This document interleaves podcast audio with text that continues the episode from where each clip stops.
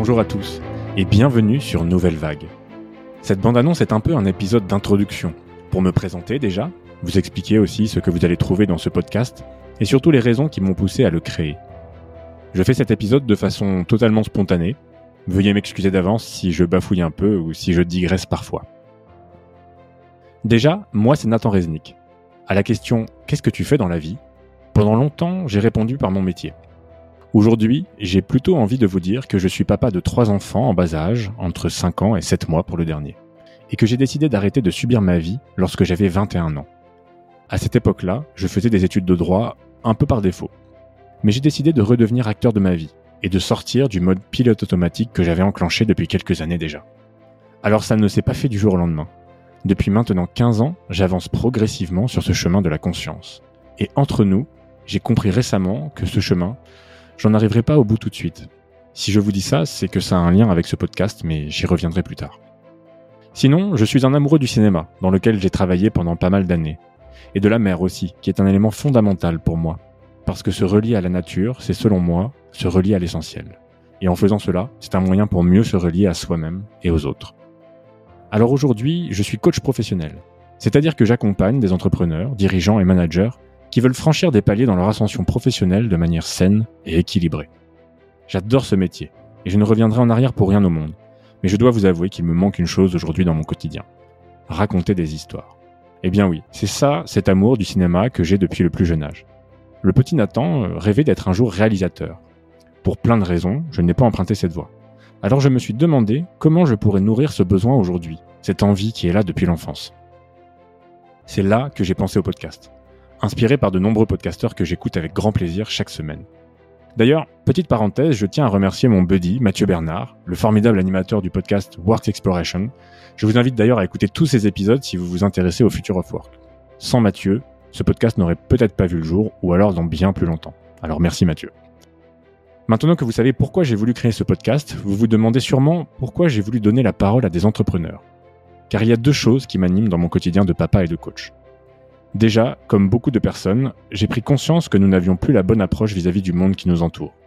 On y vit comme s'il n'y avait pas de limite, comme si nos comportements n'avaient aucune conséquence. En agissant ainsi, on a créé une économie mondiale qui abîme bien souvent notre environnement, mais aussi les humains. Depuis qu'on est tout petit, on se construit sur des modèles.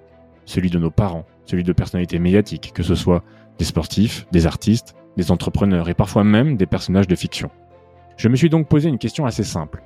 De quel type de leader avons-nous besoin aujourd'hui pour repenser cette économie mondiale, qui s'avère être le poumon de nos sociétés?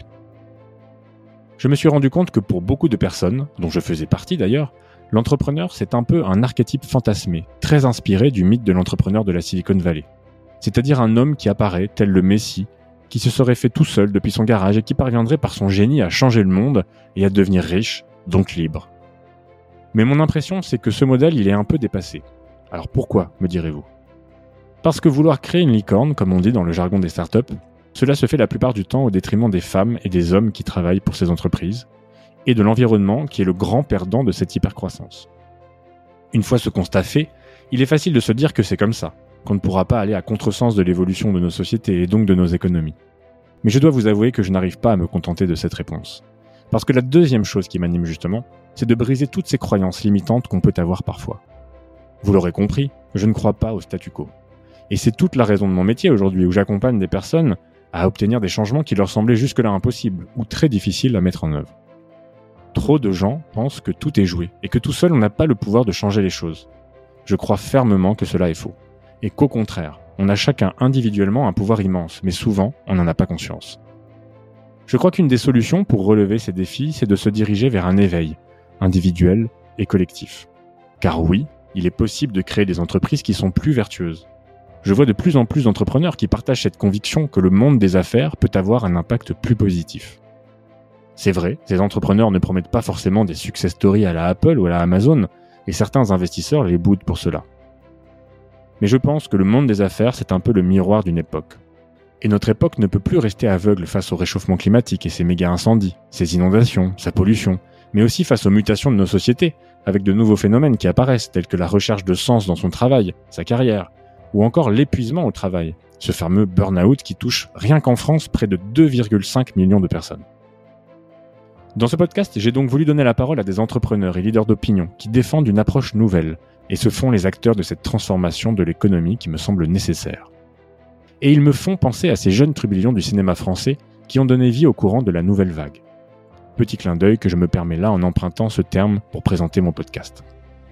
Bref, vous l'aurez compris, Nouvelle Vague est née de cette envie de rencontrer des personnalités inspirantes, qui déploient toute leur énergie pour créer des entreprises ou des projets qui ne mettent pas uniquement le curseur du côté de la performance financière.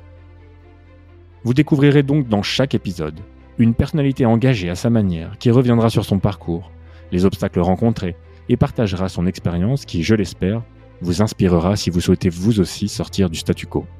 Car n'oubliez pas, nous avons tous le pouvoir de changer les choses en remettant du sens dans nos actions.